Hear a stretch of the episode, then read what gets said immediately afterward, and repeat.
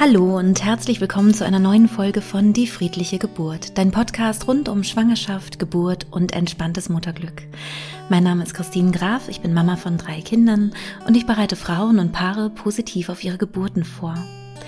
Ich habe heute wieder Herrn Dr. Wolf Lüthier bei mir zu Gast im Interview.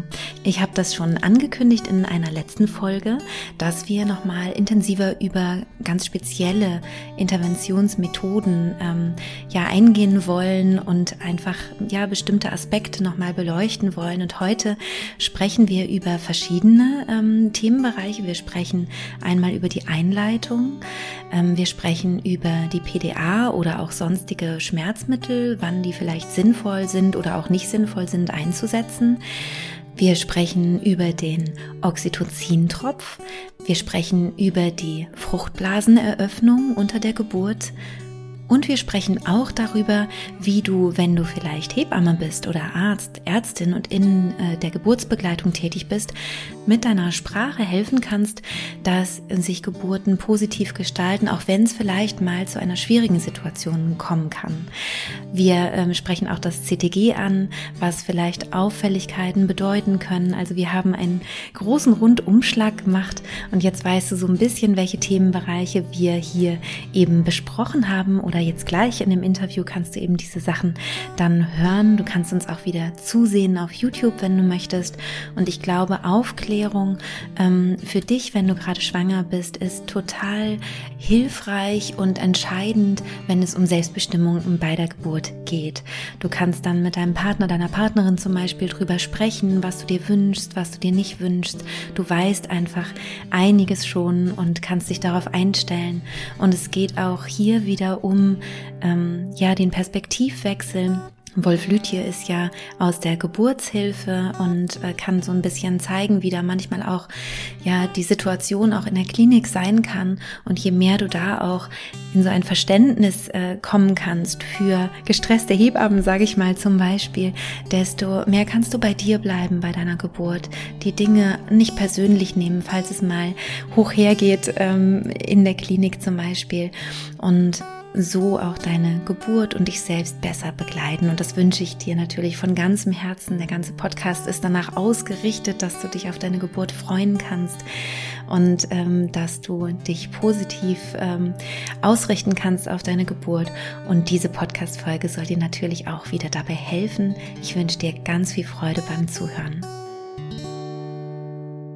Hallo lieber Wolf, ich freue mich sehr, dass du wieder da bist. Wir haben es ja schon angekündigt, dass wir uns nochmal Zeit nehmen wollten jetzt für die Interventionen, die am häufigsten sind. Du hast gerade im Vorgespräch mir schon gesagt, na ja, im Grunde ist ja schon die falsche Wortwahl oder ähm, ja, andere, andere Dinge äh, können, können schon eine Intervention sein, sind schon eigentlich ein Eingriff, aber wir mhm. wollen uns jetzt ähm, konzentrieren auf die ja auf die Eingriffe, vor denen vielleicht auch äh, einige Schwangere Angst haben oder zumindest Respekt, dass sie einmal ähm, wissen, was bedeutet das eigentlich. Und wir starten mit der ähm, obwohl, nein, wir starten erstmal damit, dass du vielleicht noch mal ganz kurz dich vorstellst für die, die dich noch mhm. nicht kennen, ja. und dann mit der Einleitung. Ja. ja. Hallo, ich danke dir, dass ich wieder da sein darf. Wolf Lütje, ich bin 66 Jahre, Vater von sieben Kindern. Die, und das ist auch immer wichtig zu wissen, damit man weiß, dass ich so die Welten der Geburtshilfe alle kenne. Vier meiner Söhne sind zu Hause geboren und die, meine drei Töchter sind in einem klinischen Setting geboren, aber alle ambulant. Und ich habe das Glück gehabt, selber natürlich geboren zu sein und auch, dass alle meine Kinder physiologisch zur Welt gekommen sind, ist natürlich ein großer Segen und nicht selbstverständlich. Ich hab, bin in Hamburg geboren, war lang in, in München 40 Jahre, habe dort meine Ausbildung gemacht, habe dort eine Klinik mit aufgebaut von 200 bis auf 2000 Geburten, hatte immer einen holistisch-psychosomatischen Ansatz, und den habe ich mitgenommen als Chefarzt. Fast, fast mein halbes Berufsleben, 20 Jahre war ich Chefarzt, zunächst in Viersen im Rheinland und jetzt zuletzt am Amalie Sibikin Krankenhaus in in Hamburg und ich habe immer eine sehr traumasensible, babyfreundliche, frauenzentrierte, selbstbestimmte, interventionsarme Geburtshilfe gepflegt, vertreten, verteidigt an allen Ecken und Enden. Ich bin auch ähm, hochaktiv, ähm, bin ja nicht nur Geburtshelfer, sondern auch noch Psychotherapeut und bin schon viele, viele Jahre Präsident einer großen psychosomatischen Fachgesellschaft und die vertrete ich auch bei allen Leitlinien und kann da so mein ganzes Wissen auch einbringen und freue mich auch darüber, dass das dort äh, immer wieder und zunehmend gehört wird. Auch jetzt gibt es ja neue politische Strömungen, etwas für die Geburtshilfe zu tun. Auch da darf ich mitreden, werde ich nachgefragt und freue mich, dass ich das jetzt gerade frisch berentet alles noch gut machen und betreiben kann und darf. So, das mal kurz zu mir. Ja, ja. Und ich bin natürlich total froh, dass ich dich jetzt schon zum dritten Mal hier zu Gast haben darf ähm, und du so bereitwillig hier mit uns sprichst und aufklärst und all die Fragen beantwortest, die ich natürlich gar nicht beantworten kann, weil ich mich ja nur mit der Psyche und dem Mentalen. Sag nicht nur, das ist ein ganz wichtiger Nur in Anführungszeichen, genau. ist ja genau das, das was all das, worüber wir jetzt sprechen, vielleicht vermeiden hm. kann. Ja, ja. ja. Hm.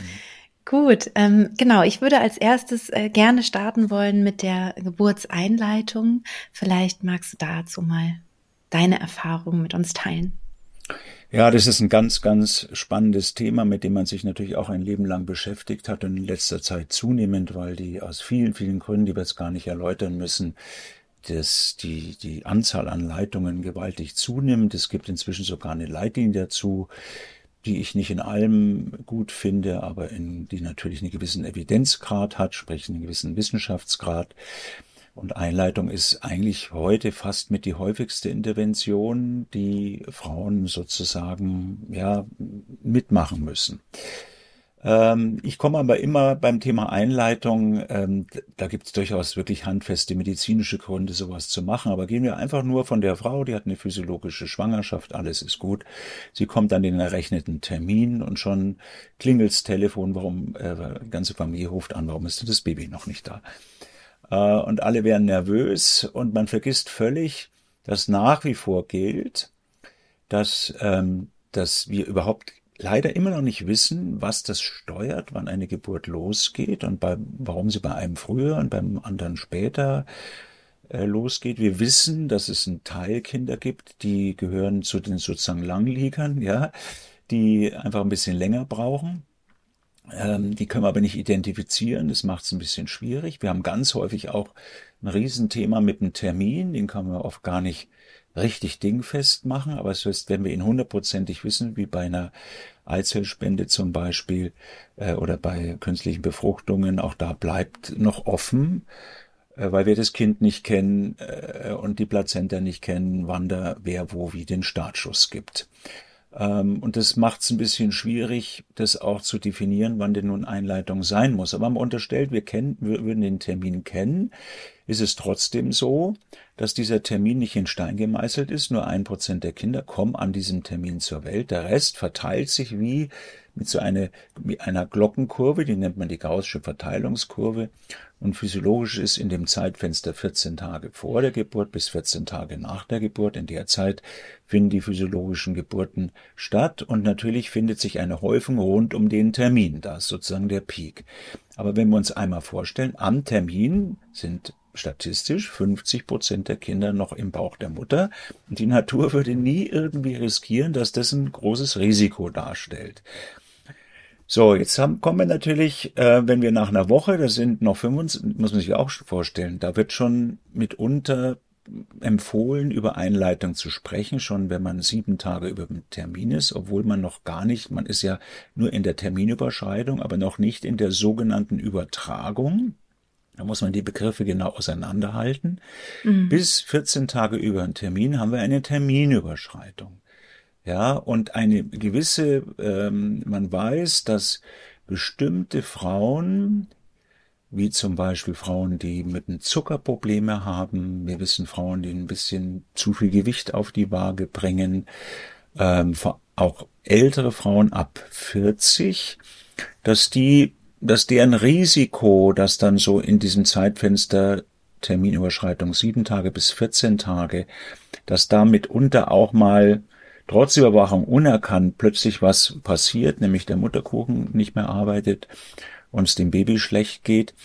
Diese Gruppen, aber nur diese, profitieren, auch das sagt die Leitlinie, möglicherweise von einer etwas frühzeitigeren Einleitung, ist aber ein ganz kleiner Teil. Bei den meisten kann man eigentlich locker bis ET, errechnet Termin, plus 14, also plus zwei Wochen gehen, weil das ist, das ist sozusagen das, der Range, in dem man sich noch halbwegs sicher bewegt. Jetzt kommt natürlich etwas Wichtiges dazu. Ab, wenn wir 14 Tage überschreiten, da muss man dann schon immer ganz genau hin, hinsehen. Es ist aber aus meiner Sicht überhaupt kein Grund, was viele Kliniken machen, Frauen dann einen Kaiserschnitt vorzuschlagen. Man muss die Überwachung engmaschig halten. Man wird dann natürlich spätestens auch mal sowas wie eine Einleitung machen, da reden wir gleich drüber. Aber man muss nicht die, muss wirklich nicht Panik schieben und schon die Katastrophe sehen. Weil da sind immer Kinder dabei, die das locker tolerieren. Es gilt nur, die rauszufischen, denen es dann vielleicht möglicherweise auf kurz oder lang nicht mehr ganz so gut geht. Jetzt kommt natürlich eins dazu, wenn man Einleitung richtig gestaltet, dann muss man sich auch noch einmal, äh, muss man diesen Irrglauben ausräumen. Manche denken, da kriege ich eine Tablette oder irgendwas passiert und quasi es wird ein Hahn aufgedreht, Wehen kommen, Kind kommt. Das ist mhm. Quatsch. Ähm, einleiten heißt, dass ich Einleitungsversuche mache, ja. Auch dieser Begriff, der manchmal gebraucht wird, den finde ich auch ganz unglücklich, die sogenannte definitive Einleitung. Das heißt ja, okay, definitiv heißt, jetzt wird eingeleitet und wenn dann nicht in einem gewissen Zeitfenster Kind da ist, wird Kaiserschnitt gemacht. Das ist, das ist der Begriff ist unglücklich, sondern es ist immer ein Einleitungsprozess, den ich anfange. Und da, da muss man eben unglaublich aufpassen, dass man das Gebärsystem nicht überfordert. Ja, man dringt ja quasi in einen sich selbst regulierenden Prozess ein, künstlich, mit was auch immer. Wir können über Einleitungsmethoden gleich noch sprechen aber eigentlich geben die sich nichts, weil alle das gleiche Ziel haben, irgendwie die Gebärmutter, ähm, die Hypophyse äh, dazu zu bringen, Wehen zu erzeugen, vor Ort an der am Gebärmutterhals ähm, dafür zu sorgen, dass dieses Wehenmittel auch angenommen wird und wirken kann. Weil da geht es immer um das Gleiche, egal mit welcher Methode. Und das Wichtige ist, dass wir erstens vermitteln, dass es ein Prozess ist, der manchmal über Tage geht und dass wir auch verständlich machen, dass wir eben nicht, wie man das früher bei der programmierten Geburt in den 70er Jahren gemacht hat, einem irgendein Wehentropf auftritt, bis es die Gebärmutter halb zerreißt, Wehensturm kommt, was weder die Frau noch der Mutterkuchen noch das Kind vertragen und dann aus völlig unnötigen Gründen in Notkaiserschnitt gemacht wird, sondern wenn wir da ganz geordnet, in aller Ruhe, ja, mit eher niedrig dosiert rangehen. Also bei mir war es gang und gäbe, dass wir mit der niedrigsten Dosierung angefangen haben, dass wir uns jedes Mal, bevor eine nächste Einleitungsmaßnahme anstand, nochmal wieder geguckt haben, hat sich was verändert, wie ist die Situation. Bei den Frauen, die schon Kinder haben, wenn die so ein bisschen Kontraktionen gespürt haben, hat man gefragt, fühlt sich das jetzt für dich schon wie Geburt an oder nicht und hat daraus abgeleitet, ob man nochmal was gibt oder nochmal ein bisschen wartet oder eine niedrige Dosierung gibt. Bei mir war es immer eine Entscheidung von Hebammen und Arzt zusammen, ob, ob und was man in dem nächsten Zeitfenster dann gegeben hat. Das ist das eine. Das zweite ist, was ich für ganz, ganz wichtig erachte, ähm, Einleitungen in die Nacht hinein oder in der Nacht, was viele machen. Das macht man wirklich nur, wenn man mit dem Rücken an der Wand steht, ja, und wenn man mhm. das Gefühl hat, das muss jetzt kommen, weil eine Schwangerschaftsvergiftung sich äh, dramatisch verändert, weil das Kind jetzt 18 Tage über dem Termin ist. Ähm, und solche Gründe, da muss man wirklich dranbleiben, auch nicht überdosieren, aber da muss man auch mal in die Nacht gehen. Ansonsten, es ist ein völliger Quatsch, weil die Nacht die Zeit ist, wo der Parasympathikus wirkt, wirkt und in den meisten Fällen eh die Tendenz besteht, dass von alleine Wehen kommen. Ja, man muss sich dann mhm. auch noch mal einmal vor Augen führen, dass an jedem Tag, den ich über einen Termin bin, auch die Wahrscheinlichkeit, dass von alleine Wehen kommen, fünf bis sieben Prozent ist. Die kann ich ja auch noch mal nutzen und die nutze ich vor allem in der Nacht. Wichtig mhm. ist, dass die Frauen auch nicht so erschöpft sind, was man dann immer erlebt. Dann wird um 10 Uhr noch irgendein Medikament gegeben.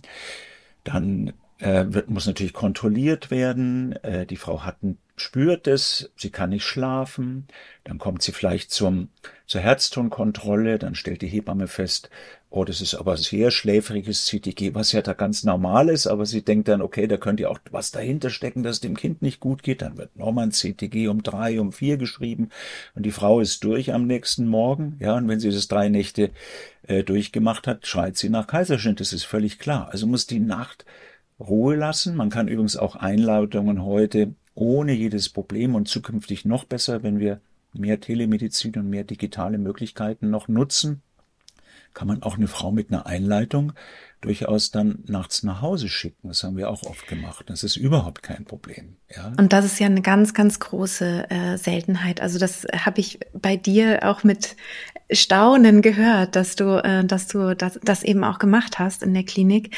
Ähm, das ist aber, soweit ich weiß, äh, nicht normal. Ne? ja, Kliniken. aber da muss man auch noch einmal Folgendes sich vor Augen führen. Der Vorteil auch von einer Einleitung ist, dass ich ja und das haben wir übrigens auch immer mal genutzt, wenn wir nicht so sicher waren mit dem Termin. Ja, mhm. du testest ja durch diesen Stress, den du mit der Einleitung machst, du machst einen Stress für Mutterkind und Mutterkuchen, automatisch, wie viel Reserve da noch da ist. Und du kriegst mit jeder Einleitungsmethode immer ein paar Wehen her und kannst dann aus der Art und Weise, wie Kind, Mutterkuchen, Mutter drauf reagieren, rückschließen, okay, da scheint wirklich alles in Ordnung zu sein. Und wenn ich jetzt an, an einem Tag zweimal eine Einleitungsmaßnahme gemacht habe und ich stelle fest, durchwegs super Herztöne, weiß ich, das, da kann ich völlig ohne jeden Gedanken die Frau über Nacht nach Hause schicken. Ja, wenn man sich unsicher ist, so kommt die halt noch einmal um zehn für ein CTG, fährt aber dann schon schlafen nach Hause und man glaubt gar nicht, wie viele dann wie üblich um zwei, drei physiologisch ihre Wehen kriegen und keine Einleitungsmaßnahmen mehr brauchen. Das ist das eine Grundprinzip. Das zweite ist, zwar auch bei uns, immer so maximal zwei Tage einleiten und dann immer einen Tag Pause machen. Ja, ist ganz wichtig. Auch dann die Frau nochmal nach Hause schicken alles, ganze System fährt nochmal runter, alle kommen in die Entspannung, der Parasympathikus kann wirken, ganz viele kommen von ganz allein und dann erst am am vierten Tag wieder eine Maßnahme treffen. Dann geht es auch darum, dass man auch die Methodik mal wechselt, weil es sehr unterschiedlich, wer auf was anspricht. Ja, manche, da geht's mit den Tabletten ganz gut, bei, den, bei anderen geht's nicht, da muss man dann so ein Gel in die Scheide einlegen. Dritte, vor allem die Frauen, die schon mal operative Geburten hatten, Kaiserschnitt zum Beispiel, wo man so ein bisschen Sorge hat, dass mit Einleitungsmaßnahmen man diese Narbe zu sehr stresst. Die profitieren manchmal von leider invasiven, aber dann doch sehr hilfreichen Methoden, dass man einfach, so wie man das früher auch mal gemacht hat, den Muttermund künstlich aufdehnt. Da gibt's so Stäbe, die man einführt, die sich aufquälen, aber es gibt auch so einen Dehnungsballon, den man einbringen kann und der darüber durch diese Dehnung der, des Gebärmutterhalses sozusagen diese Hormonkaskade in Gang setzt, die dann zu Wehen führt. Da gibt's also viele, viele Methoden, die man da heute anwenden kann. Aber ich, ich bin nach wie vor überzeugt, dass man für eine Einleitung einen sehr, sehr guten Grund braucht. Das muss man immer sehr gut überlegen. Die häufigsten Einleitungen, finde ich, unnötigen passieren. Ähm, das war bei uns absoluter Standard, weil sich keiner die Mühe macht, noch einmal, und da braucht man eine halbe Stunde manchmal dafür, den Termin nochmal nachzurechnen. Man glaubt gar nicht, wie viele da äh, völlig falsch unterwegs sind und der völlig, mhm. die, die ganze Schwangerschaft falsch äh, äh, bewertet wurde und dann machen wir das und dann, stellen wir, dann fallen oft viele aus den Wolken, weil man feststellt, du hast noch eine Woche Zeit. Ja, es mhm. spricht alles dafür, ja, dass das jetzt noch nicht reif ist. Wir leiten jetzt nicht ein. Ich habe auch manchmal in meiner Klinik, wenn ich dann geholt wurde, oh, die ist jetzt ET plus 14, habe ich dann immer noch mal nachgefragt, aber Leute, ihr habt schon ordentlich Termin nachgerechnet und dann ist es auch mitunter mal vergessen worden, dann habe ich das noch mal gemacht. Also das mhm. ist ganz wichtig. Dann finde ich auch wichtig, dass man bei der, wenn man so Grenzthemen hat, also ich bin ET plus 14. So, und ich will aber auch nochmal neben meinen Objek quasi objektiven Parametern, die ich erheben kann, ich kann Ultraschall machen, Doppler, Herztöne aufzeichnen und so weiter, will ich einfach auch nochmal diese innere Gestimmtheit und Weisheit auch der Frau abrufen. Und das kann man sehr schön mit dem von mir entwickelten sogenannten Wüstentest machen. Der sieht so aus, dass ich die Frau frage, jetzt stellen wir uns mal vor, Stand jetzt, Sie sind irgendwo in der Wüste, Und da gibt's Wasser zu trinken, es ist Schatten da, es ist Gott sei Dank auch nicht so heiß. Aber sie sind ganz allein hier mit Kind und Bauch und niemand ist da und keiner ist ansprechbar. Aber hier gucken Sie da in der Palme, das ist ein Deckel, können Sie aufmachen, das ist ein roter Knopf, den können Sie drücken und dann kommt ein Hubschrauber oder ein Flieger, holt Sie und rettet Sie, bringt Sie in die Klinik zu einer Hebamme. Und dann frage ich immer, wenn Sie jetzt so in sich reinhören und Sie wissen jetzt, Sie sind ganz schön über der Zeit und wir haben zwar das Gefühl, Ihnen und dem Kind geht's gut, aber ich will mal wissen, ob Sie das sozusagen durch Ihre innere Stimme Ihnen auch vermittelt, dass es Ihnen und Ihrem Kind gut geht. Wie, wie wird es Ihnen denn jetzt gehen, wenn Sie sich jetzt in diesen Wüstensituation reindenken, würden Sie jetzt auf den roten Knopf drücken, auf den dürfen Sie nur einmal drücken. Dann war es total spannend, weil ganz viele Frauen dann eben gesagt haben, nö, ich würde den nicht drücken, mir geht's gut, ich habe ein gutes Gefühl. Mhm. Und es war für mich ein wichtiger Puzzlebaustein bei der Frage, wie man weiter verfährt. Wenn hingegen mhm. eine Frau gesagt hat, nee, ich glaube, ich würde jetzt den roten Knopf drücken, dann würde ich natürlich nochmal genau nachfragen, ja, was macht, was glauben Sie denn, ist da gerade so im Busch, was macht Ihnen denn gerade Angst? Und wenn du sagst, einfach mein sechster Sinn, mein Muttergefühl sagt, dem Kind geht's nicht mehr lange gut, dann hat es die Entscheidung mit beeinflusst. Und das wird viel zu wenig mhm. gemacht, weil ja. die Frauen haben die müssen nicht ein Kind geboren haben, das haben, haben sie auch. Wenn die richtig gut in sich reinhören, haben die einen sechsten Sinn. Den haben wir ja auch, den bringen wir ja auch mit. Ja, mhm. bei uns ist der getragen von viel Erfahrung und vielleicht ein bisschen Evidenz und von, von dem, was wir so erlebt haben im Leben. Aber die Frauen tragen das irgendwie fast mhm. kollektiv im Unterbewussten mit sich und das kann man abrufen und das ist eine wunderbares Methode, um sowas auszutitrieren. Dann ist nicht jeder anders. Ich hatte mal eine Frau, die war 20 Tage über dem Termin und die habe ich jeden Tag aufgeklärt und, äh, äh, und vor allem darüber, dass ich ihr gesagt habe, ich habe jetzt nicht Sorge um ihr Kind, aber wo, was, ich, was ich für eine Sorge habe, ist, dass sie dann doch mal we mit Wehen kommen. Und dann äh, kann der, kann der Mutterkuchen, der dann stark unter Stress gerät, weil er ja da, weil er ja während der Geburt das Kind auch in der Wehenphase, wo überhaupt kein Blut fließt, trotzdem ausreichend versorgen muss. Und wenn Mutterkuchen dann so überaltert ist, kann er das manchmal nicht mehr. Und dann ist es auch wesentlich häufiger, dass man dann aus diesem Grund einen Kaiserschnitt machen muss. Mhm. Und ähm, das habe ich mit der Frau besprochen und die hat gesagt, das ist, das ist nicht mein Thema. Mein Thema ist, dass ich möchte, dass dieses Kind seinen Geburtszeitpunkt selbst festlegt, soweit möglich. Mhm. Und es kam der Tag der Tage und ich glaube, 21 Tage über den Termin kam sie und es war bei, leider wirklich so, Blasensprung, kaum mehr Fruchtwasser, ganz dick grün, ganz schlechte Herztöne, man musste Kaiserschnitt machen. Und am nächsten Tag ging ich dann und habe gratuliert und fand eine total glückliche Frau, die sagte, das ist überhaupt kein Problem für mich gewesen mit dem Kaiserschnitt. Und ich bin so froh, dass sie das mitgemacht haben. Und ich habe hier mein Kind und es hat das bekommen, was ich glaubte für mein Kind gut ist. Und ich habe das quasi in Kauf genommen. Es ist very special, aber ich will nur sagen, mhm. man ist in so einem riesen Kontinuum von Wünschen und Vorstellungen. Ja. Jetzt gehen wir mal auf die ja. andere Seite. Dann kommen die erschöpften Frauen, ja, die sagen, ich kann nicht mich halt die Schwangerschaft nicht mehr aus. Ich brauche jetzt Einleitung in der 38. Woche. Die gibt's ja auch zunehmend.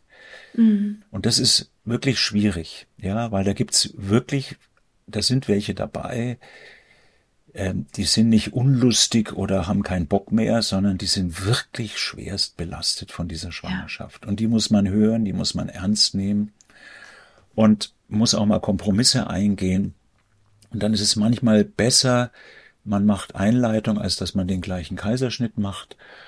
Und dann muss man halt auch da achtsam rangehen, muss gucken, was die für Beschwerden haben, muss gucken, ob man da irgendwie eine Linderung hinbekommt, wenn sie Schmerzen oder sonst was mhm. haben und muss aber auch ihnen erklären, hör zu, auch bei dir können wir den Haar nicht einfach aufdrehen und Baby kommt, auch du musst in diesen Prozess, mach da bitte, bitte mit.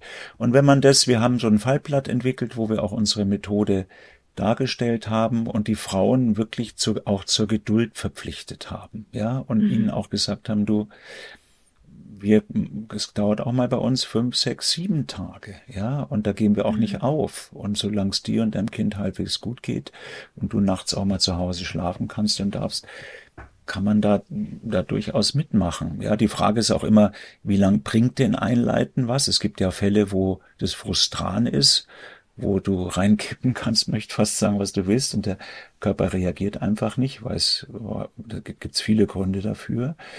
Äh, manchmal auch genetische, manchmal liegt's einfach an so einer Hormonresistenz.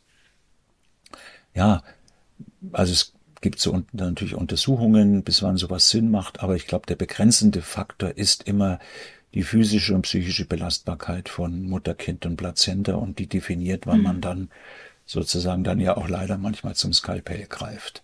Aber so ja. finde ich, muss man mit Einleitungen umgehen, dann und sie kritisch indizieren, genau gucken, muss das jetzt wirklich sein, das mhm. dann richtig gestalten und dann macht Einleiten auch durchaus Sinn. Ja, ja. Und gibt es eine Einleitungsmethode, die du bevorzugst oder guckst du da auch individuell? Ja, natürlich gucke ich individuell, aber ich muss wirklich sagen, da gab es ja einen Riesenstreit, das hast du ja mitbekommen. Es gab ja, äh, hm. oder es hm. gibt ein Medikament, das ähm, wirklich ähm, eingesetzt wurde. Man hat entdeckt, dass ein Magenmittel, ein Prostaglandin-Derivat, komischerweise auch in der Lage ist, ähm, Wehen auszulösen. Ähm, äh, ein prostaglandines Prostaglandin, bekannt geworden unter dem Namen Zytotec. Mhm. Und man hat das, die Dosierung angepasst und hat dieses Mittel gerne eingesetzt, ähm, weil es hochwirkungsvoll war oder ist nach wie vor und ähm, weil es eine relativ elegante Applikationsform war, einfach nur eine Tablette nehmen. Ne? Vorher hatte man nur Möglichkeiten, entweder invasiv mit dem Oxytocin, mit dem Wehmittel, was das schlechteste aller Einleitungsmittel ist, aus vielen Gründen und eigentlich nur ganz, in ganz besonderen Fällen zum Einsatz kommt. Und das andere sind eben diese Prostantine, die man über ein Gel in die Scheide einbringt oder über ein sogenanntes Insert, von dem habe ich nie was gehalten, das halt mhm. dauerhaft dieses Prostantin abgibt und dann über die Zeit zu Wehen führt. Aber eben auch sehr häufig eben zu einem Wehensturm, also zu einer übertriebenen Reaktion. Und als dann, als dann aufkam, auch zu Recht von der Presse und Medien hochgespielt, natürlich, ich habe da viele Interviews gegeben, dass es infolge einer Fehlanwendung dieses Medikaments gehäuft zu Venenstürmen gekommen ist im Lande mit zum Teil auch unguten Folgen für Mutter und Kind. Das wurde sehr breit getreten, ähm, wurde also ein, äh, wurde also das heftig kritisiert, dass es dieses Medikament überhaupt gibt und es sollte vom Markt und nicht mehr eingesetzt werden.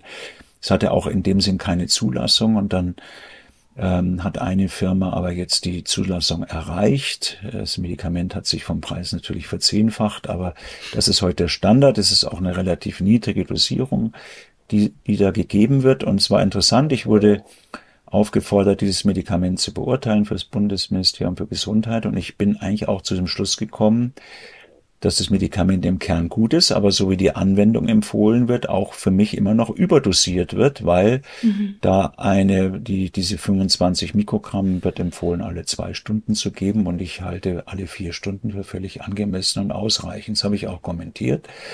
Es hat sich aber nicht durchgesetzt. Ähm, würde ich mhm. aber, ne, dieses, und das ist aus vielen Gründen einfach mein Lieblingsmedikament. Warum? Weil es ähm, finde ich, die traumasensibelste Form der Einleitung ist. Ich gebe einfach nur eine Tablette. So, alles andere, mhm. was man so macht, von die Blase eröffnen, ein Wehentropf, da muss die Frau liegen oder hängt an so einem Tropf. Die ganzen Gele, wo die Frau auf den Stuhl muss. Auch der Ballon, da wird manipuliert, gemacht. Ja, ich stelle mir vor, traumatisierte Frauen, Frauen mit Gewalterfahrung, dann werden diese Gele da mit zwei Fingern irgendwie müssen ja an die richtige Stelle positioniert. Ne? Mhm. Ne? Früher halt gab es auch Tabletten, die dann ganz hinten hinter den Muttermund gelegt wurden. Also alles aus meiner Sicht heute in der ganzen Diskussion um traumasensibles Arbeiten, die Gewaltdebatte, finde ich, ist das, muss das Reserve bleiben, weil das mhm. richtig angewendete Angusta, so heißt dieses Medikament aus meiner Sicht, nicht nur das nebenwirkungsärmste und effektivste, sondern auch in, im weitesten Sinne traumasensibelste Form der Geburtseinleitung mhm. ist. Klappt ja. nicht immer, ist nicht jedermanns Sache. Man muss dann auch mal switchen, also umstellen. Bei Frauen im Zustand nach Kaiserschnitt darf man es nicht geben. Da ist die Datenlage unsicher, kann aber sein, dass sich es nochmal verändert und man es dann doch mhm. geben darf. Da, das ist aber noch nicht so evident. Aber bei Frauen im Zustand nach Kaiserschnitt, da muss ich halt auf die Gele umsteigen oder auf diese Ballonmethode, die nach Ansicht vieler, und da gibt es auch Daten dazu, sehr sicher ist und mhm. auch ganz selten mal einen Wehensturm auslöst. Man darf aber nicht vergessen, Achtung, Achtung, nicht jeder Wehensturm, den eine Frau bekommt im Zuge einer Einleitung, ist auf die Einleitungsmaßnahme zurückzuführen. Ja, also es gibt mal Fälle, dann habe ich hier meine Angusta gegeben. Ich weiß, das wirkt maximal vier bis sechs Stunden. Und wenn die Frau dann zehn Stunden später einen Wehensturm bekommt, dann hat es mit, mit dem Medikament nichts mehr zu tun, sondern liegt in der Natur der Sache. Auch auch die physiologischen Geburten sind nicht gefeit davor, dass der Körper mal zu viel Oxytocin ausschüttet und die Wehen wirklich ohne Pause kommen, was mit das Belastendste ist, was Frauen erleben. Wenn die Pausen wegfallen äh, und mhm. diese ne, ein Drittel der Geburt ist weh, zwei Drittel ist Pause, wenn das schon nur 50-50 ist, wird eine Geburt fast unerträglich und das muss man unbedingt regulieren.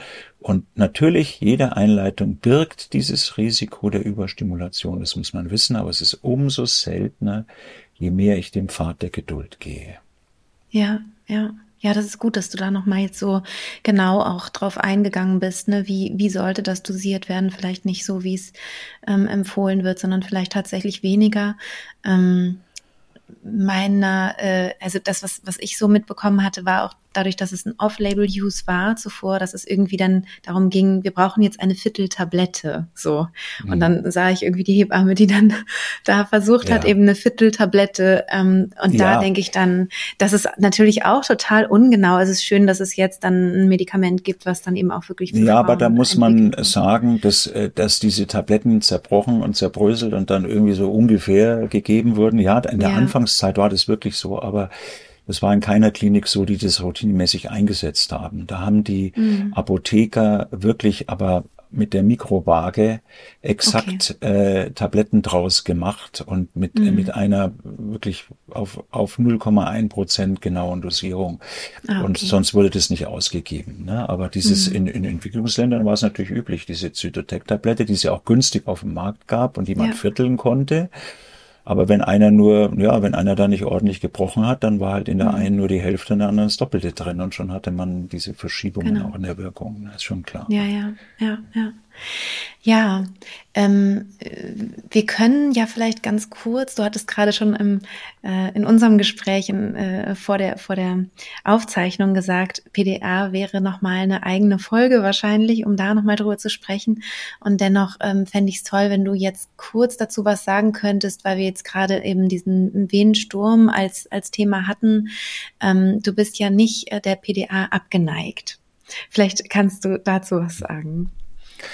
Naja, es, man muss einfach sagen, es ist, wenn wir ein Thema haben, und, ähm, und das haben wir halt häufig bei Geburten, gerade heutzutage, ja, aus vielen Gründen. Und das, diese Hauptbelastungen, die im Einzelfall bei einer Geburt ein Thema sein können, ja, das sind ja, das sind ja im Grunde vier.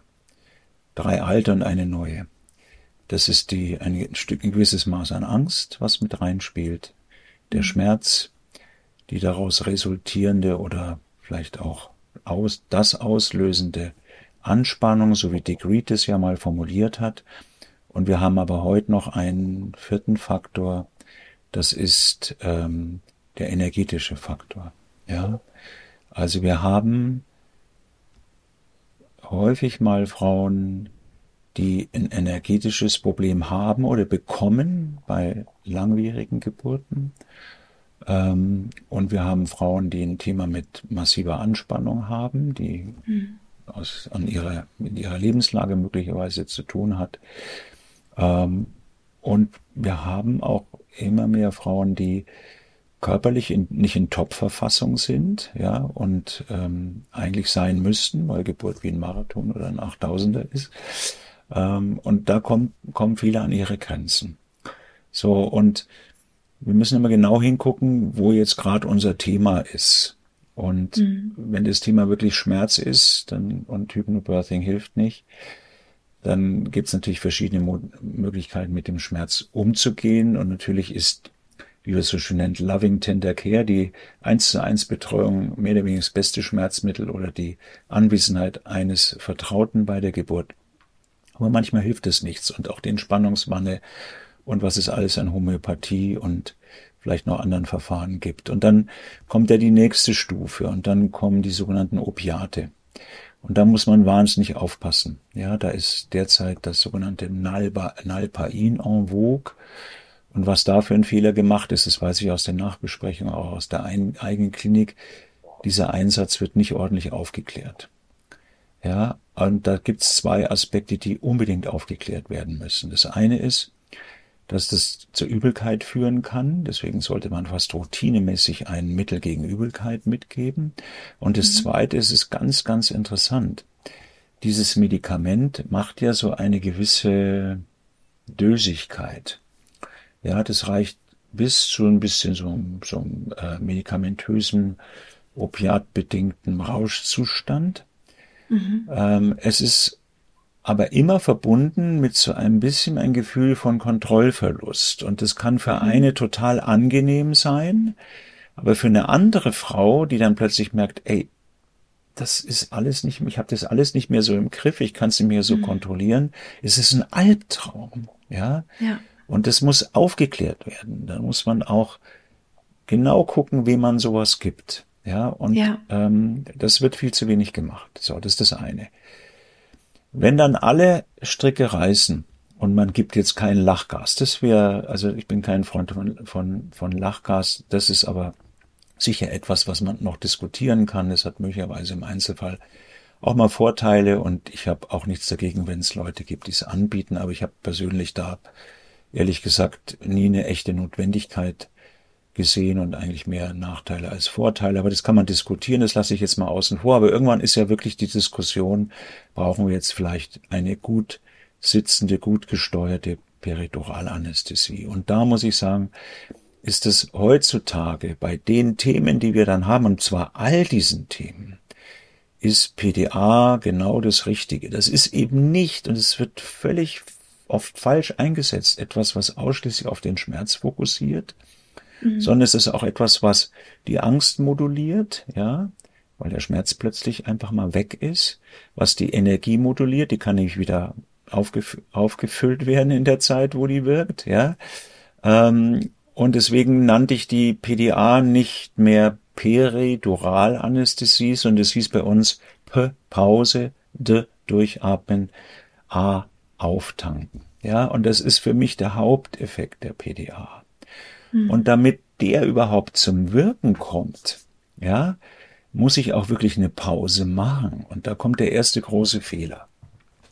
Wenn eine PDA gelegt wird, dann wird immer unterstellt, es führt automatisch zu einer Wehenschwäche. Mhm. Es führt auch zu der Idee, ah, jetzt ist die Frau schmerzfrei, jetzt kann man ja richtig auf die Tube drücken, ja, mhm. und dann wird sofort ähm, wird diese Wehenschwäche quasi behandelt. Es wird so fast automatisch neben mhm. der Flüssigkeit, die gegeben wird, weil eine Periduralanästhesie mal zum Blutdruckabfall führen kann, wird sofort der Oxytocin-Tropf drangehängt und das halte ich für einen absoluten Schwachsinn. Entschuldigen, wenn ich das mhm. so deutlich ausdrücke, sondern mhm. ich muss wirklich erstmal Pause machen. So, und es passiert mhm. nichts, sondern hat die Frau halt keine Wehen. Wo ist das Problem? Und sie döst mal und sie schläft. Und alles erholt sich. Die Gebärmutter, mhm. das Kind, ja. Und dann kann man vielleicht überlegen, je nach Geburtssituation, ob man dann irgendwann so eine, wenn ich so eine Dosis spritze, dann hält es so anderthalb, zwei Stunden. Man kann das bis zu drei, vier Mal nochmal geben, bis das ausgereizt ist. Also man hat viel Zeit. Ähm, natürlich ist es, manchmal wird es manchmal eng, wenn man bei, bei einer Frau, wo der Muttermund gerade mal so ein bisschen offen ist, schon eine Periduralanästhesie legen muss. Sowas gibt's. Da kommt man mhm. halt nicht drum rum. Ähm, da muss man, da, da kann man aber auch, und das ist das Tolle, bei der PDA gibt's zwei Medikamente. Das eine ist mehr oder weniger so eine Lokalbetäubung und das andere ist auch ein Opiat, was sozusagen da an, an die Nerven herangegeben wird und dort dann die schmerzstillende Wirkung macht. Man kann ähm, auch ähm, das trennen und gibt nicht beides auf einmal, sondern gibt erst dieses sogenannte, meisten Kliniken nennen sich das Ropivacain, das ist also ein Lokalanästhetikum. Und das reicht manchmal auch völlig aus, um gerade in den Fällen, wo man sehr früh eine peridurale Anästhesie anlegt, zumindest so viel Schmerzreduktion zu erreichen, dass das alles wieder händelbar und aushaltbar wird. Also das kann man schön damit kann man gut arbeiten. Und dann könnte man es quasi nacheinander geben. Also und dann kann man das so lang geben, genau, wie das mhm. ausreicht. Und wenn man merkt, oh, jetzt geht der Motormund auf und das, die Belastung wird größer, kann man das andere Medikament noch mit dazugeben. So. Ja. Problem bei der. Weil wenn ich jetzt so, wenn ich jetzt so an ganz, Entschuldigung, wenn ich jetzt ja. so an ganz lange Geburten denke, also bei mir war ja die erste hat dann 17 Stunden gedauert mhm. und ähm, zu Beginn hatte ich schon ziemlich bald zwei, zwei drei Zentimeter geöffnet. Mhm dann hätte das ja gar nicht ausgereicht, sozusagen. Ja, natürlich. Das ist eben genau der Punkt, dass, dass das Zeitfenster wird natürlich ein bisschen kleiner in dem Moment, wo eine PDA gelegt wird. Aber mhm. es ist da und ähm, also in der Regel reicht es dann auch. Und dann kommt ein mhm. nächster wichtiger Punkt. Ähm, wenn man jetzt so das Gefühl hat, so der Muttermund geht dann irgendwie gut auf und das Köpfchen kommt so ein bisschen runter. Und dann ist immer so die Frage, wann lässt man sozusagen denn die Wirkung der Periduralanästhesie ausschleichen? Ja, mhm. weil wir wollen ja irgendwann mal erstens auch wieder die Gebärmutter mit im Spiel haben und auch das Gefühl der Frau nicht völlig wegblasen mit der PDA, sondern wir wollen ihre Mitarbeit haben. Und wir wollen sie auch wieder, und da kommt ein wichtiger Punkt, äh, in die Mobilität bringen, die wir ja gerade am Ende in der Austragsphase auch irgendwie unbedingt brauchen. Und dann mhm. Äh, nützt es uns nichts, wenn die wenn die Frau gar nicht die Beine bewegen kann. Also das soll ja die PDA gar nicht machen. Sie soll nur mhm. so motorisch, äh, sie soll nicht eben nicht motorisch blockieren, sondern nur die Schmerzen nehmen, aber die Motorik erhalten, dass Frauen eben auch rumlaufen können. Das nennt man diese sogenannte Walking PDA. Das kann man so steuern. Das ist ja auch sinnvoll. Ähm, es gibt da haben wir gerade ähm, in der Leitlinie vaginaloperative Geburt heftig gestritten, aber es gibt wohl ziemlich starke Daten dafür, dass Frauen, ähm, äh, die eine PDA haben, ähm, in der Austrittsphase nicht mobilisiert werden sollen, weil die dann gehäuft vaginaloperative Geburten haben. Das deckt sich überhaupt mhm. nicht mit meiner Erfahrung.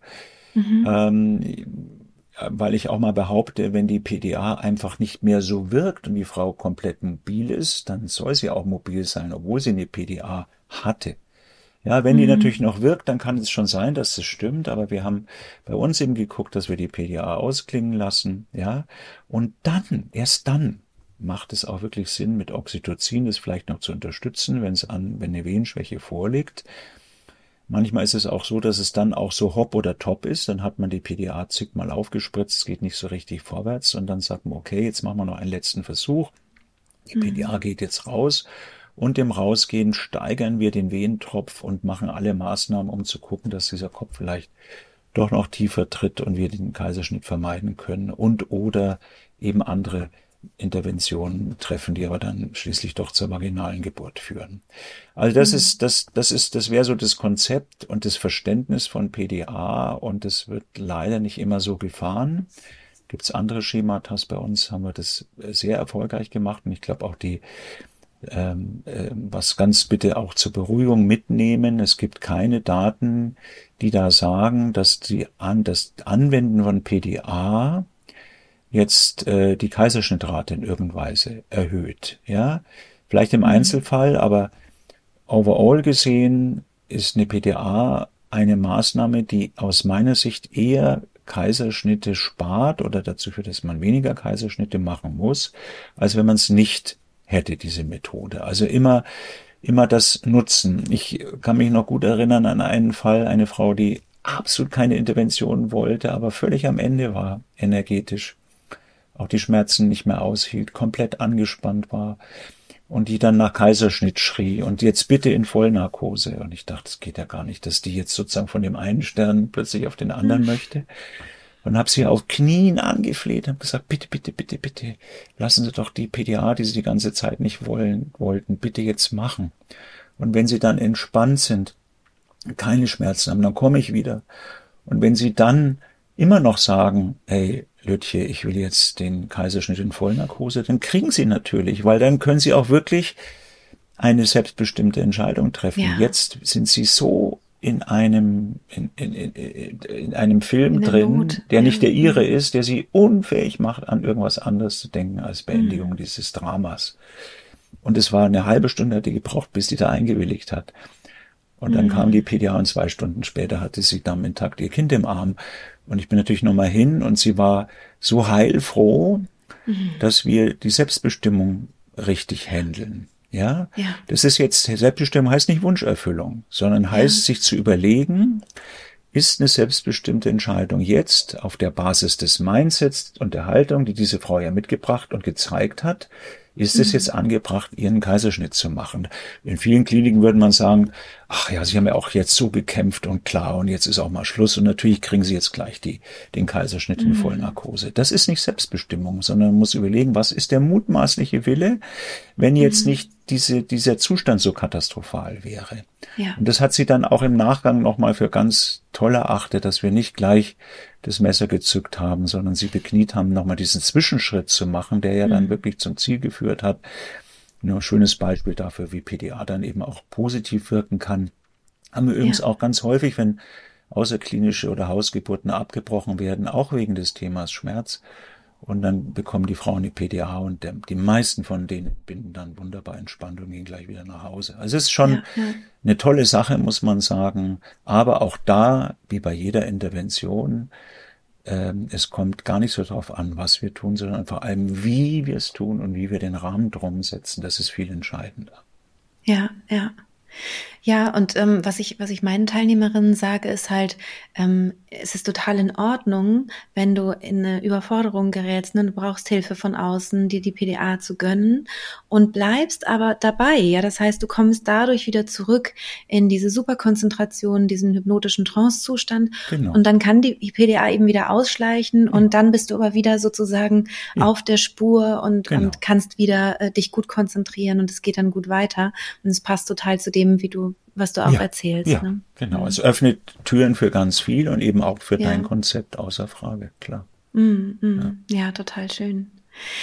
Ähm, ich würde gerne noch eine, noch eine letzte ähm, ja, Intervention besprechen, weil ich das Gefühl habe, also zu, für heute, ich glaube, wir machen noch eine weitere Folge, mhm. aber für heute würde ich gerne noch eine letzte besprechen wollen, ähm, nämlich ähm, beziehungsweise würde ich dich jetzt gerne fragen wollen, was wird denn den Frauen häufig unter der Geburt angeboten. Also zum Beispiel sowas wie, wir würden jetzt mal einen Venentropf anschließen wollen. Mhm. Oder ist es eher sowas wie, wir würden jetzt mal die Fruchtblase eröffnen wollen. Das sind so mhm. Sachen, die mir halt viel gefeedbackt werden. Ja. Ähm, was gibt es denn, wenn du so denkst, ist ein Geburtsprozess, der dauert vielleicht ein Weilchen. Was wird, ähm, was wird am ehesten da nochmal der Frau dann nahegelegt, was jetzt vielleicht an Interventionen gemacht werden ja. soll? Also wenn wir jetzt mal so eine ganz normale Geburt nehmen, ja, und mhm. was ist denn so in dem sozusagen in diesem Spannungsfeld von noch halbwegs physiologisch, aber dann vielleicht doch ein bisschen in die, sich in die Länge ziehend äh, und ein bisschen erschöpfend werden. Ne? Was, was kommt, was für, mit was für Themen kommen dann die Geburtshilfe um die Ecke? Ja. Mhm. Und ähm, da komme ich wieder zu diesen drei Hauptbelastungen, Angst, äh, Schmerz, Anspannung, ja. Ähm, und Angst zum Beispiel, ja, also das ist äh, etwas, was ich sehr ernst genommen habe. Und wenn ich das Gefühl hatte, ist nicht der Schmerz, der die Angst löst oder die Anspannung, die die Angst auslöst, sondern es ist wirklich etwas, was eine Frau schon mitbringt oder was sich, mhm. warum auch wenn immer unter der Geburt entwickelt, dann mhm. kann man diese Angst auch behandeln. Ja, natürlich ist die liebevolle Betreuung die, der beste Angstkiller. Aber wenn es mhm. nicht ausreicht, gibt's Chemie, ja, und die ist dann auch in, in, Ordnung, ja, und die haben wir dann auch eingesetzt. Es gibt einen wunderbaren Angstlöser, das nennt sich Tavor, das legt man einmal unter die Zunge und das, man glaubt gar nicht, wie viele Türen wieder aufgegangen äh, sind, die fest verschlossen waren. Es ist ein mhm. sogenannter Off-Label-Use, dafür gibt's keine Evidenz, aber wir haben das wirklich in der ganzen Zeit immer wieder mal eingesetzt, ohne je irgendeine negative Thematik auch in mhm. Bezug aufs Kind zu sehen. Aber das ist jetzt die Angst. Beim Schmerz kommen sie entweder mit dem Entspannungsbad ähm, und natürlich manche haben diese ähm, äh, Akupunkturmethoden, diese ähm, transkutane Nervenstimulation zum Beispiel oder Akupunktur. Dann gibt es ein bisschen auch was aus dem Reich der Homöopathie. Und dann kommt immer irgendwann aber dieses Nalpain auf den Plan, zu dem ich schon gesprochen habe. Ja, mhm. so und jetzt, das ist sozusagen der Schmerz. Und wenn das wir war jetzt das Opiat, ne? Was du das Opiat, genau. Und mhm. wenn wir jetzt zu dem Thema Geburt geht nicht sich richtig voran, mhm.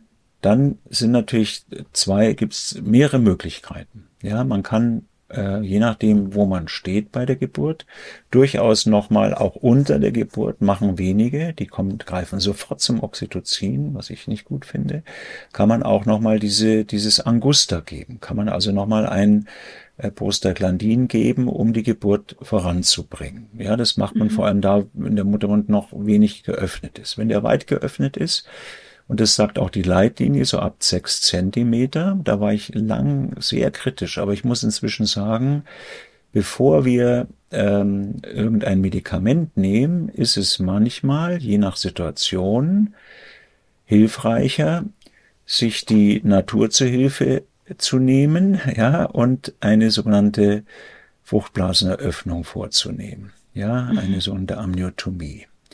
So, das darf man nur machen, äh, ab einer gewissen Muttermundsweite. Man muss, man darf unter keinen Umständen riskieren, wenn der Kopf sehr hoch ist, ist viel Fruchtwasser davor, das ist eine Beckenendlage oder eine Querlage. Da ist es ein Riesenrisiko, wenn man das eröffnet, dass das dann schwallartig alles abläuft, das Fruchtwasser und gleich die Nabelschnur mit runter gespült mhm. wird. Und man hat dann einen Nabelschnurvorfall, den man mit dieser mhm. Maßnahme provoziert hat. Davor, das ist übrigens auch leider immer noch ist der häufigste Grund für einen sogenannten Nabelschnurvorfall, der ja immer mhm. zum Kaiserschnitt führt. Mhm. In der Regel ganz geordnet, kann man auch eine Spinalanästhesie noch machen, aber es ist mhm. doch eine relativ dramatische Situation. Ähm, und der häufigste Grund ist nach wie vor dieses Eröffnen der Fruchtblase. Drum mhm. darf es nur ein Erfahrener machen. Man muss es so machen, dass es wirklich nur so tröpfchenweise weggeht. Da gibt es Methoden, mhm. dass es eben nicht gesprengt wird. Schon der Name ist ja fürchterlich ähm, und man das ganz langsam ablaufen lässt und natürlich unter Herztonkontrolle. Aber es ist halt, ähm, wenn man sich nochmal vorstellt, jede fünfte Geburt beginnt mit einem Blasensprung. Mhm. Und davon wissen wir, äh, das induziert nicht immer sofort Wehen, aber doch in einem bestimmten Zeitfenster. Und wir wissen von vielen Mehrgebärden, dass der Blasensprung sofort zur Wehentätigkeit ja. geführt hat. Ja, du hast es vielleicht ja. auch, auch erlebt. Na, ich habe es ich hab's gemerkt bei meiner dritten Geburt, weil ähm, ich richtig merkte, eben, ich habe so wie so ein Knacken gehört, wie die Blase gesprungen ist. Und danach war es richtig Geburt, da war es dann richtig, also merkte ab, also ne? genau. vorher war, waren auch schon äh, Wellen da, aber ja. dann war es sehr regelmäßig und sehr ja. viel stärker auch. Und das ist halt schon, äh, nachdem ja Blasensprung ja auch ein Konzept der Natur ist, zu Wehen zu mhm. führen, ja, und wir, es gibt, man glaubt gar nicht, hinter wie vielen Blasensprüngen im Bereich der Frühgeburtlichkeit eigentlich ein ganz logisches und sinnvolles Konzept der Natur äh, liegt, die da sagt, diese Schwangerschaft endet katastrophal, wenn jetzt nicht ein, ein Ende in Sicht ist. Also die mhm. Natur entscheidet, dieses Kind ist möglich. Die weiß natürlich nicht von unseren Intensivstationen oder vielleicht weiß es inzwischen. Äh, aber die, die, die, die denkt sich, vielleicht ist dieses Kind 30. Woche im Arm der Mutter Känguru besser aufgehoben als jetzt noch in der Gebärmutter. Und es kommt zum Blasensprung. Mhm. Ähm, also diese Weisheit quasi von Natur zu nutzen und zu sagen, okay, ich pfusch dir da ein bisschen ins Handwerk, aber ich ich mache das, von dem ich weiß, dass du da angemessen drauf reagierst, wie ich es nämlich jetzt haben möchte, dass mehr Venen kommen und es ist oft beeindruckend, wie dann, und dann ist es ja vor allem auch körpereigenes Oxytocin. Ganz ja, wir genau, wissen noch ja. gar nicht, da gibt es so Ansätze an Forschung, aber so richtig wissen wir es nicht, was diese, diese, dieses Beschießen mit künstlichem Oxytocin, mit Überdosierung auf mhm. vielen Ebenen biopsychosozial gesehen so macht mit Mutter und Kind. Und da sollte man wirklich zurückhaltend sein und das Oxytocin also, wirklich ja. gezielt und meist eben nur am Ende der Geburt. Oder wenn ja. man, wenn man tagelang eingeleitet hat und der Mutter und das fünf Zentimeter, das ist eine mehrgebärende, ja, da kann man auch mal mit dem Wehentopf ähm, mhm. und dann mit einer Blasenöffnung ähm, zur Geburt kommen. Aber das, das ist so eine Sache und darüber muss aber gesprochen werden, es muss erklärt mhm. werden, wozu das dient, warum das jetzt gemacht wird, wie es gemacht wird. Und dasselbe mhm. betrifft den Wehentropf. Auch Ganz kurz nochmal zur, ähm, äh, zur Blaseneröffnung. Wäre das was, was du grundsätzlich dem Wehentropf erstmal vorziehen würdest, so habe ich das in jetzt der verstanden. Situ in der genannten Situation. Ja, also mhm. wenn wir sagen so bis sechs Zentimeter Muttermund, das ist ja fast mhm. immer noch Latenz, also ja. Beginnende Phase. Offiziell, genau. Da würde ich, wenn ich da, ja, wenn ich da was brauche, da würde ich eher ein Prostaglandin geben, ja, oder was aus dieser mhm. Gruppe. Mhm. Ab sechs Zentimeter kann man je nach Situation, erstes, zweites Kind und sonstige Rahmenbedingungen über Oxytocin nachdenken. Aber das, mhm. da, da würde ich im Zweifel immer eher Stand heute die Blaseneröffnung machen und kein Oxytocin geben und mir das lieber mhm. aufheben. Ja. Okay. Mhm. So, und wenn wir dann bei acht, neun Zentimeter sind oder es ist am Ende, äh, kommt eine Wehenschwäche, Frau erschöpft, da hat natürlich das Oxytocin in schon ne? in der Austrittsphase, mhm, da hat das Oxytocin mhm. natürlich seinen Stellenwert. Das ist außer Frage und ist auch etwas, was da, wenn man es eben sich aufgehoben hat, ja, und nicht schon mhm. vorher verpulvert hat, ja. Mhm. Abgesehen davon muss man einfach immer dran denken, wenn ich den, die Gebärmutter nicht nur mit einer stundenlangen Geburt, sondern auch noch mit diesen künstlichen Hormonen ja. dermaßen behämmer und dann auch noch einen Wehensturm habe und ich habe tagelang vorher Einleitung gemacht, ja. brauche ich mich nicht wundern, wenn die Gebärmutter nach der Geburt dann nicht mehr kann mhm. und die Gebärmutter nicht mehr zur Geburt kommt oder es heftig blutet. Ja, das mhm. kann man alles vermeiden, wenn man eben Einleitungen, die richtigen Einleitungen zur rechten Zeit mit den richtigen Mitteln macht und mit dem Oxytocin spart, soweit irgend möglich. Ja. Mhm. Ja, super, super. Ja, ich bin, äh, ich, ich, ich finde das gerade sehr, sehr, sehr rund, unser Gespräch, ähm, jetzt in, in diesem äh, Zusammenhang Geburtsbeginn, Einleitung, vielleicht auch Dauer von Geburt. Wir haben über PDA gesprochen, auch sogar über andere schmerzlindernde Verfahren, die es so, die es so gibt. Ähm, und eben jetzt auch über das, was so ähm, vielleicht einem begegnen kann, wenn man selber denkt, hä, es ist doch alles gut, warum kommt jetzt jemand und will irgendwas, einen Wehentropf anschließen oder die Fruchtblase eröffnen? Jetzt haben wir davon auch eine Idee. Gibt es da noch irgendwie so einen letzten Punkt, wo du sagst, das könnte einem da so passieren? Also angenommen, die äh, Gebärende liegt da oder sitzt oder, oder steht oder was auch immer und hat das Gefühl, ja, es dauert schon lang, aber mir geht's eigentlich gut. Was könnte da vielleicht noch oder gibt's da noch was, naja, das, das häufigste, würde. was wir natürlich beobachten, ist, dass die Herztöne so ein bisschen auffällig sind. Ja. Mhm. Und das ist ein ganz spannendes Thema. Ja, also heute mhm. in einer Zeit, wo wir von, von einem Gericht gezwungen, uns gezwungen sehen, bei jeden kleinen Herztonauffälligkeiten Frauen darüber aufzuklären, dass eine relative Indikation für einen Kaiserschnitt besteht. Mhm. Das muss man sich mal vorstellen.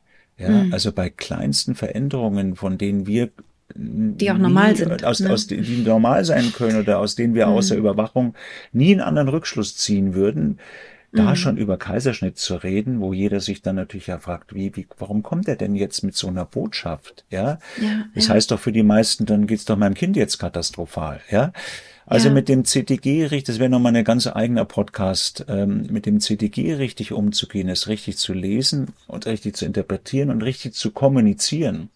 Mhm. Und ich hatte gerade einen Notfallkurs mit 24 Hebammen, wo wir genau darüber diskutiert haben, dass natürlich, wenn jetzt eine Hebamme eine Frau betreut und die geht mal raus, sich einen Kaffee holen, das ist ja sowieso so eine Situation, man betritt den Raum neu und man nimmt auch mhm. plötzlich ganz anders wahr.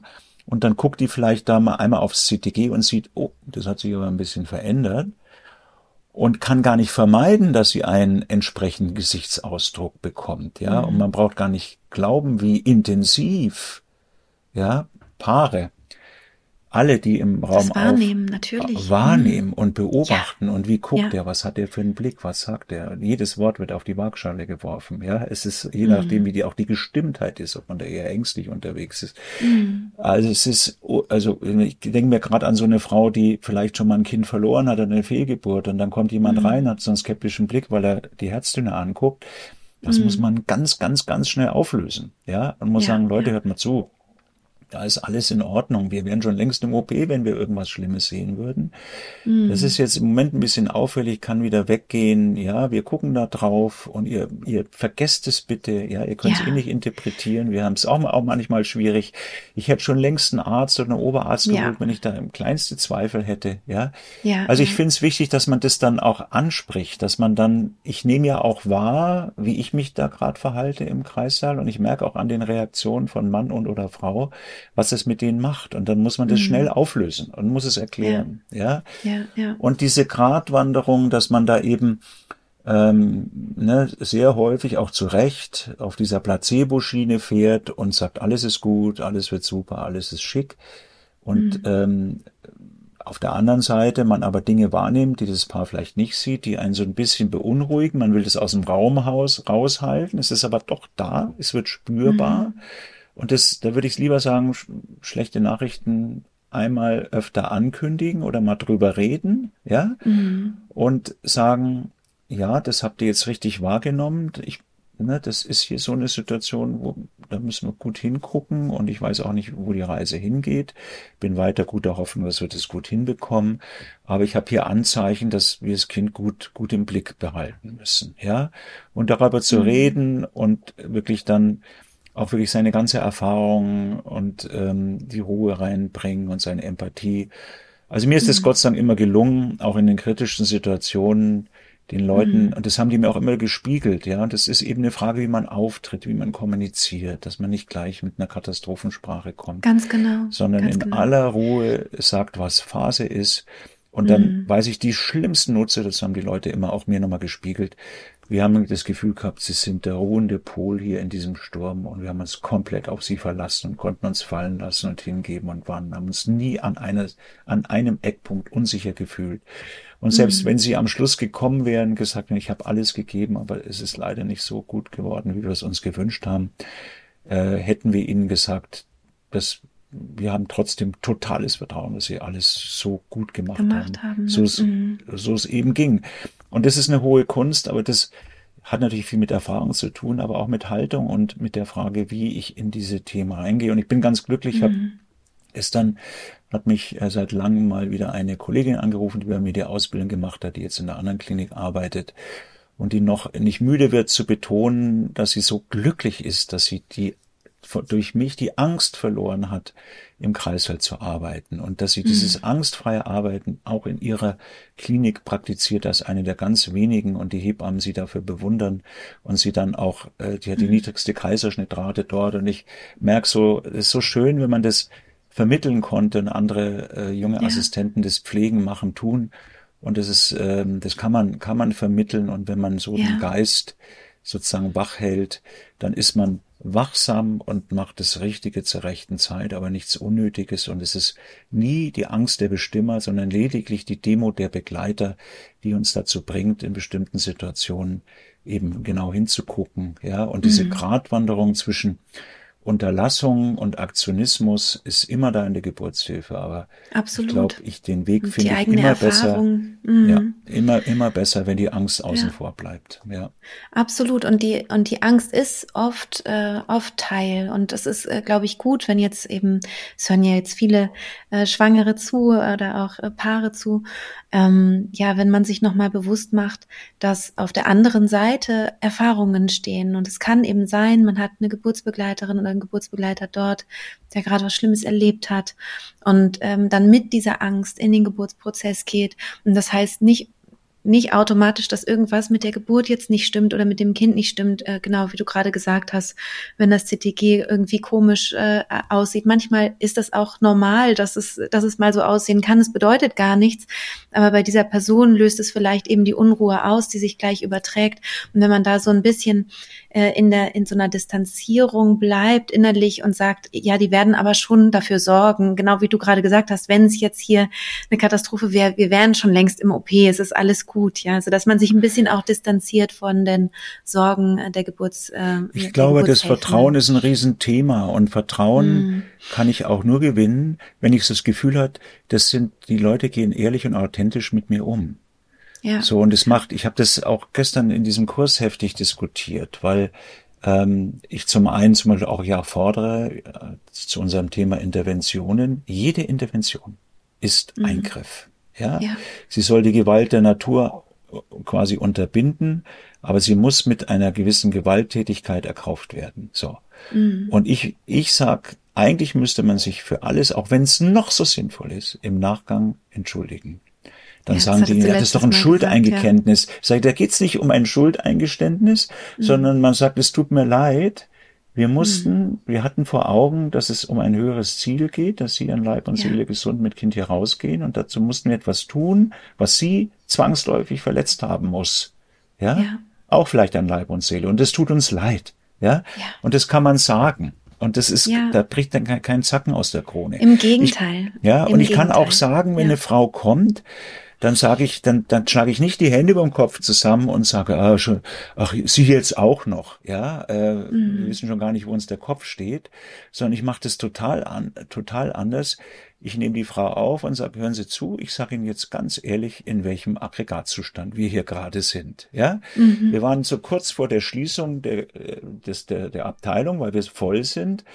Aber ähm, ich, wir haben uns gedacht, nee, sie kommen jetzt noch, aber wir haben jetzt nicht die Situation, dass hier drei äh, strickende Hebammen sitzen und das eine Frau zu betreuen, sondern es ist genau andersrum. Die gibt es, glaube ich, nie, ja? diese Situation. So, gibt's, so, gibt's nicht mehr, nein.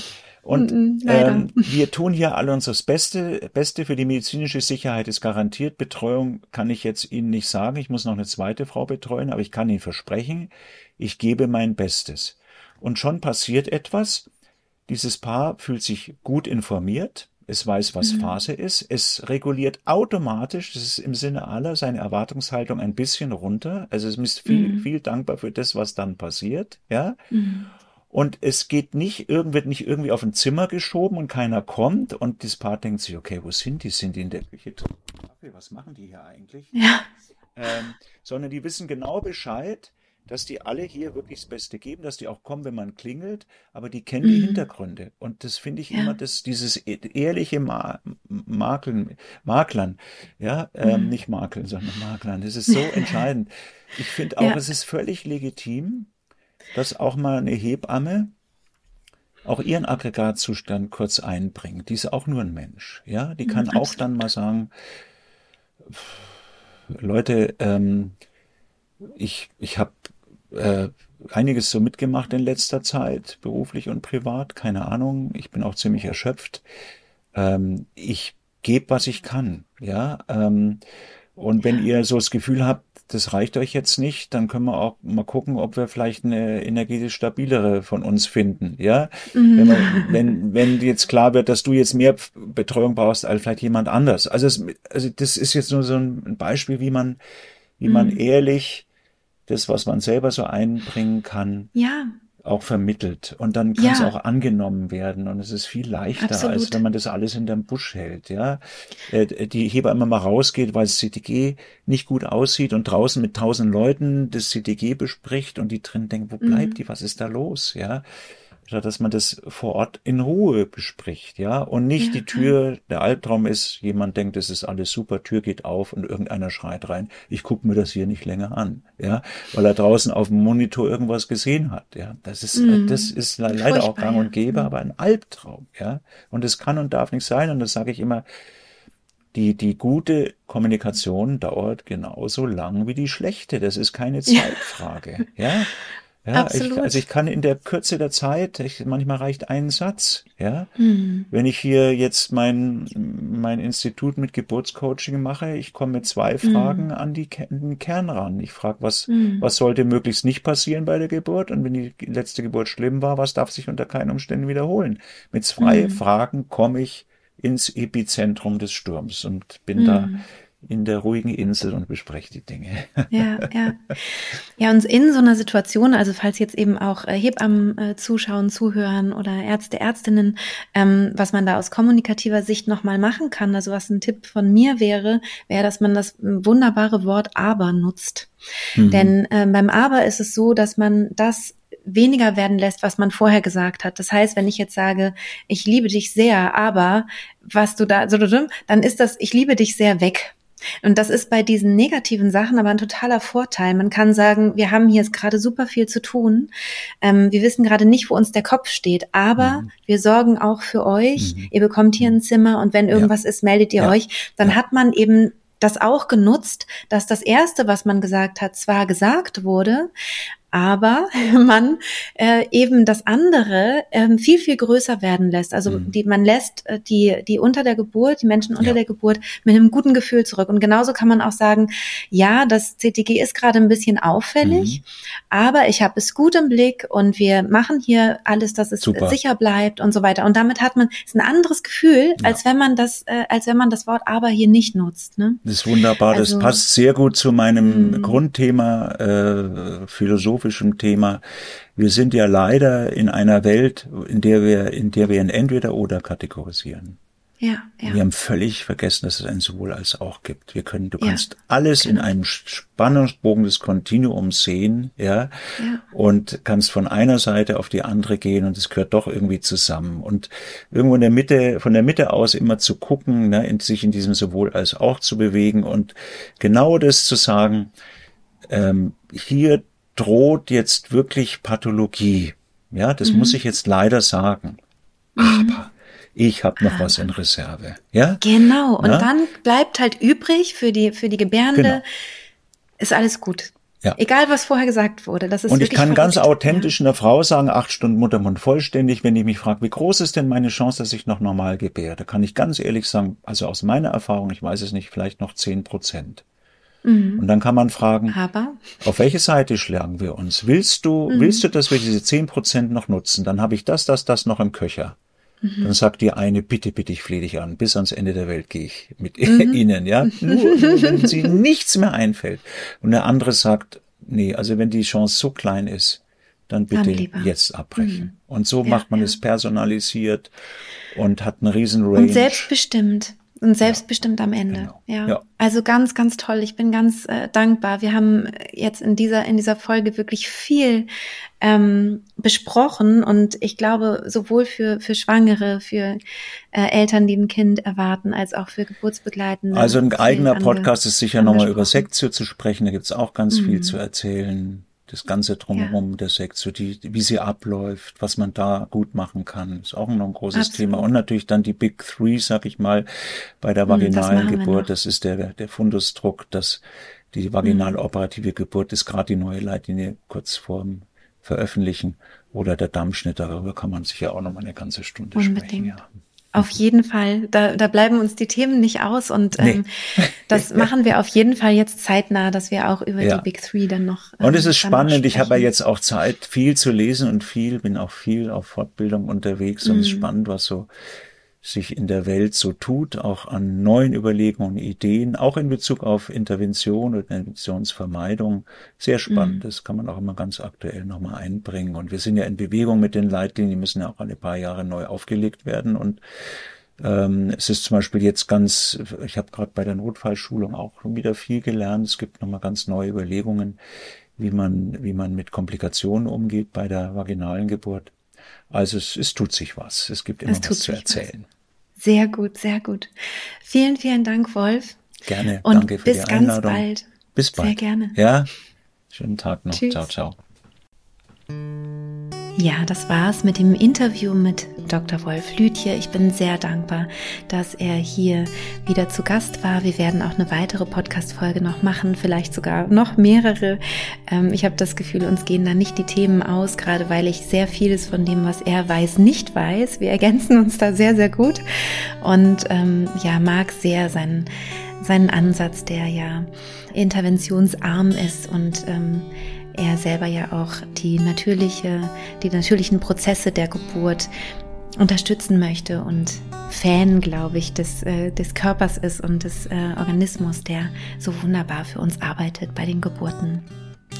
Wenn du magst, kannst du uns gerne bei Instagram folgen. Du findest Dr. Wolf Lütje unter der Geburtscoach und mich findest du unter die.friedliche.geburt. Und bei die friedliche Geburt wird es auch wieder einen Post geben zur heutigen Podcast-Folge und da darfst du sehr gerne kommentieren. Ich freue mich darauf, ähm, von dir zu lesen und wünsche dir natürlich alles Liebe, wenn du gerade schwanger bist oder auch alles Liebe, wenn du Hebamme bist, Arzt oder Ärztin und du vielleicht diese Podcast-Folge auch spannend fandest. Alles Liebe für dich und bis bald, deine Christine.